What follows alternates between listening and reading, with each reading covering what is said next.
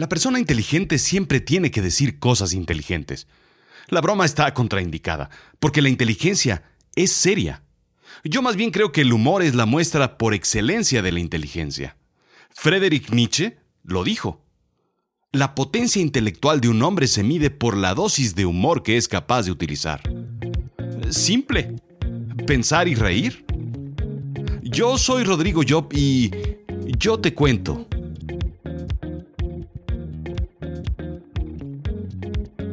Bienvenidos a Azul Chiclamino, la realidad de lo absurdo. Los Ig Nobel, sí, ya sé, me vas a preguntar cómo se escribe. I-G-N-O-B-E-L. Ig Nobel. El Ig Nobel es el Nobel bizarro, el falso Nobel o el Nobel de Petatiux, vamos. Si fuera el Nobel un baldor, por ejemplo, los Ig Nobel serían el Condorito. Si el Nobel fuera Sofía Vergara, los Ig Nobel serían la Chimoltrufia. Si el Nobel fuera Vargas Llosa, los Ig Nobel serían Bozo Platanito. Los Ig Nobel son organizados por Improbable Research, investigación que hace a la gente reír y pensar. Son investigaciones reales sobre cualquier cosa, investigaciones que pueden ser buenas o malas, importantes o triviales, valiosas o inútiles. Pero sobre todo, es estimular la curiosidad de la gente. Dos frases describen perfectamente bien esta corriente. Primero, como dijo Isaac Asimov, la frase más emocionante que se puede escuchar en la ciencia no es eureka, es esto es gracioso. O como dijo Sherlock Holmes, una vez que eliminas lo imposible, todo lo que queda, no importa qué tan improbable es, debe ser la verdad. Aunque también sería bueno incluir algo que dijo Demóstenes. O, olvidé la pre, pre, pre pregunta, Don Gato. ¿Qué volé? Mi interés en los Ig Nobel nace de una pregunta que me hice hace algún tiempo. Midiendo la cantidad de fricción entre un zapato y una cáscara de plátano, y entre la cáscara de plátano y el piso cuando una persona la pisa, ¿qué sucede? El análisis, sí, demuestra que lo que hemos visto en las caricaturas, películas y series de televisión durante años y años y años es completamente falso. No es posible que el gallo Claudio se resbale con una cáscara de banana porque su coeficiente de fricción no es lo suficientemente bajo para que se lleve a cabo el patine. Pero vamos a un análisis más serio, por ejemplo, como el estudio del cerebro de las personas que son capaces de ver la figura de Jesucristo en una rebanada de pan tostado.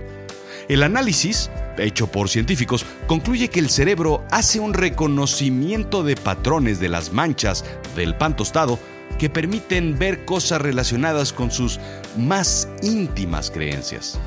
A tal grado que incluso los chimpancés pueden reconocer figuras escondidas en un pan tostado que se les sobrepuso unas manchas aleatorias para esconderlas. ¿Qué ole si los chimpancés lo ven? Pues es porque están ahí, ¿no?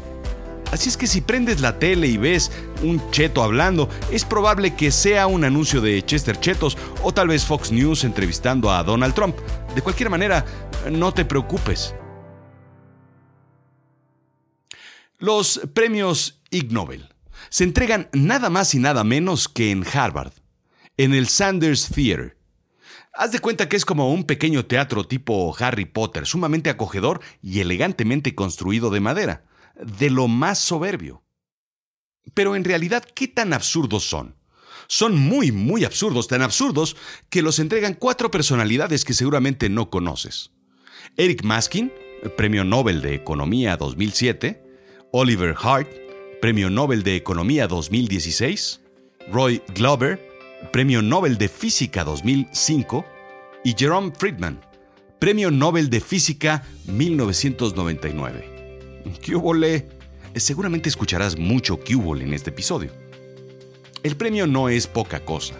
Es una escultura representando la réplica de una cabeza humana de unicel, sosteniendo una réplica de un signo de interrogación con una réplica de unos lentes de sol, eh, un diploma firmado por los antes mencionados premio Nobel y un trillón de dólares. Sí, un trillón de dólares, no americanos ni canadienses, por supuesto, un trillón de dólares de Zimbabue. Y por supuesto, el haber hecho un white paper digno de ser al mismo tiempo comprendido por un premio Nobel y publicado por el TV Notas o por Fox News. Pero, ¿cuáles fueron los premios de este año? El premio de física se referencia a la dinámica de fluidos, contestando la pregunta, ¿puede un gato ser sólido y líquido al mismo tiempo? Pues puede ser cool negarse a recibir un premio Nobel, pero nunca un premio Ig Nobel subraya el ganador, refiriéndose, me imagino, a un tal Dylan. En su tesis, presenta diferentes fotos de gatos durmiendo en diferentes recipientes. Puede verse a los gatos llenar por completo dichos recipientes, ya sea un bowl transparente o una pecera o un lavabo. Sea como sea, el flexible cuerpo del gato aunado al fino pelo toma la forma del recipiente por completo, asemejando que es líquido. El Ig Nobel de la Paz lo gana un estudio denominado El uso del digeridú para el tratamiento de la apnea del sueño y los ronquidos. Uno de los científicos que desarrolló este estudio eh, padecía de apnea del sueño, un trastorno común en donde la respiración se ve interrumpida o se hace muy superficial, durando unos segundos o un minuto.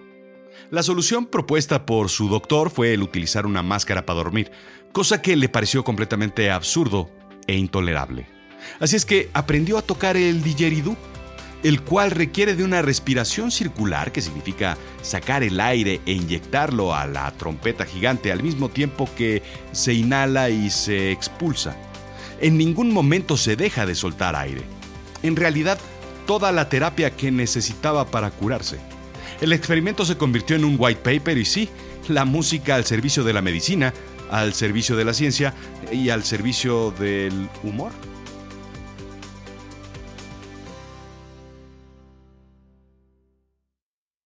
El premio Ig Nobel de Anatomía fue para el estudio ¿Por qué los hombres viejos tienen las orejas grandes? Y recuerdo alguna vez haber conocido al hermano de mi tío que vivía en Guatemala. Sí, ese señor que es hermano de tu tío y que no es tu papá y que por supuesto no es nada tuyo. Total, salí corriendo a buscar a mi hermano y le dije, ve eso. A lo que mi hermano contestó, wow, es increíble. Lo impresionante además del tamaño de la oreja es que no puedes imaginar a una persona joven con ese tamaño de orejas. Y que por supuesto, una vez que lo ves, pues no puedes dejar de verlo. Lo mismo que sucede cuando ves a una persona con un moco tarzanero. Durante 20 años, el científico midió el tamaño de las orejas de 206 pacientes, encontrando algo verdaderamente fascinante. Sí, las orejas crecen. En promedio, 2 milímetros al año. Así es que, pues 20 años, vele sumando. El premio a nutrición se lo llevó el estudio de la dieta de sangre humana en el murciélago vampiro de piernas peludas. Porque sí, existe un murciélago que no se depila y que se alimenta de sangre y que en algunas ocasiones lo hace de sangre humana y que no, no es eh, Pepillo Origel ni Julio Iglesias. ¿Premio a medicina? Ese es para el paper Utilización de la tecnología de escaneo cerebral para medir qué tanto la gente odia los quesos. Porque, bueno, seamos francos, ¿de qué sirve una máquina de un millón de dólares que pues está ahí, pues apagada en el hospital mientras pues nadie la usa y, pues uno como científico pues, pues tiene ciertas necesidades y ciertas dudas y pues mientras comes queso te preguntas, oye, ¿cómo servirá el cerebro de una persona escaneado y que sí le gusta el queso y lo comparamos contra otra persona que, que pues no le gusta el queso y también lo escaneamos? Y pues, pues, ¿qué se le va a hacer, no? Pues es muy, muy francesa la pregunta.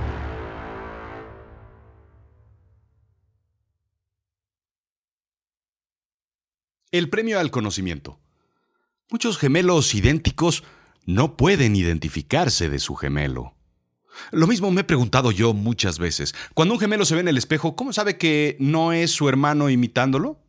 ¿O un gemelo se asusta y brinca si ve a su gemelo a punto de ser atropellado mientras cruza la calle?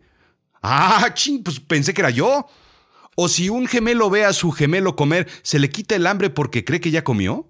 ¿O cómo sabe un gemelo que él es él y no es él viéndose a él mismo en un espejo? Total que muchos gemelos les debe pasar esto porque pues un premio Ig Nobel fue otorgado a este estudio.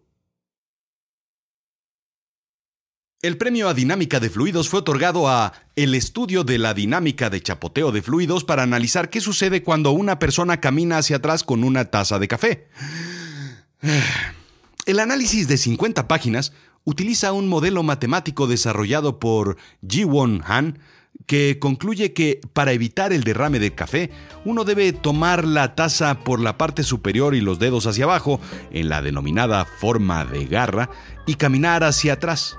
El paper concluye que la otra opción es usar una tapa. Pero mi pregunta es, ¿qué pasa entonces con el té? Lo que me gusta de los premios Ig Nobel es que son muy, son muy yo, son muy, son muy chiclamino. Siempre me hago ese tipo de preguntas. ¿Un jabón puede ensuciarse o por definición siempre está limpio? Si se cae al suelo, ¿se ensucia por la arenilla o la arenilla se limpia por estar pegada al jabón? Si un barbero es quien le corta el pelo a los demás, ¿quién le corta el pelo a los barberos? ¿O cómo le meten el migajón a los bolillos o a las baguettes? ¿O de dónde viene el árbol que da limones sin semillas? Si la pulga mide una pulgada, ¿cuánto mide una chinche?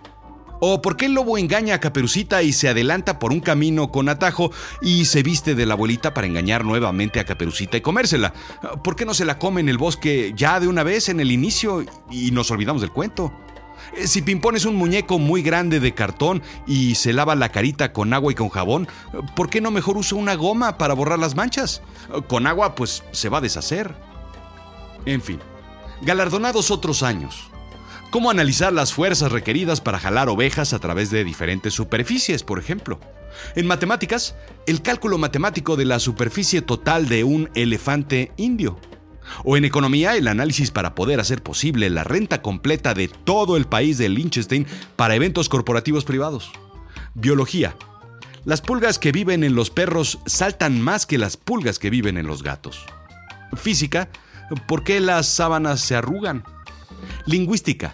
Las ratas no pueden distinguir entre grabaciones de japonés y danés eh, puestas al revés. Química desmentir la vieja creencia de que el agua y el aceite no se mezclan. Biología. Los desechos o la basura orgánica de una cocina pueden reducirse en un 90% utilizando una bacteria que crece en las heces fecales de los pandas. ¡Qué obolé! Y finalmente, otros premios interesantes al de tecnología, por ejemplo. En el 2001, John Keogh presentó la patente de la rueda y la Oficina de Patentes de Australia, sí, en efecto, se la otorgó en la patente de innovación número 20011 Ay, por si no me crees y pues si quieres buscarla. Pero, ¿cuál es la importancia de los premios Ig Nobel? Porque no solo de conocimiento se llena el cerebro. Incluso cuando está lleno, es posible hacer más espacio si te distraes, te ríes, te relajas, tomas un respiro, dejas de pensar y comienzas nuevamente a llenarlo. Porque toda la cotidianidad de la vida, los problemas del diario, pasan más rápido si te tomas el tiempo para pensar que un whisky no necesita ser rebajado con agua si tan solo lo pides en las rocas y te tomas el tiempo para esperar a que se derrita mientras sigues una larga y rica charla con alguien con quien disfrutes pasar el tiempo. Y mientras tanto, pues, ¿por qué no mides la temperatura de inicio y de final? Mide el tiempo que le toma al hielo en fusionarse, o sea, derretirse. Apunta en una servilleta el factor de dilución y analiza la condensación de las gotas alrededor del vaso, midiendo el tamaño del círculo que deja en tu portavasos. Chance en una de esas te ganas un Ig Nobel. ¡Hey! ¿Es un trillón de dólares?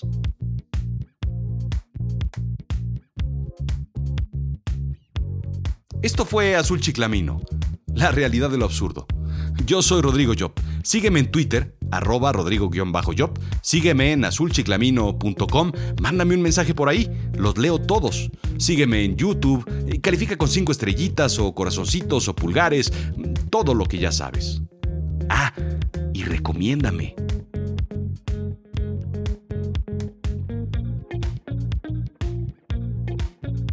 Por cierto, ¿Quieres ideas para un Ig Nobel? Investiga de qué está hecha la pelusa esa que se te forma en el ombligo. Ah, eso sí sería interesante.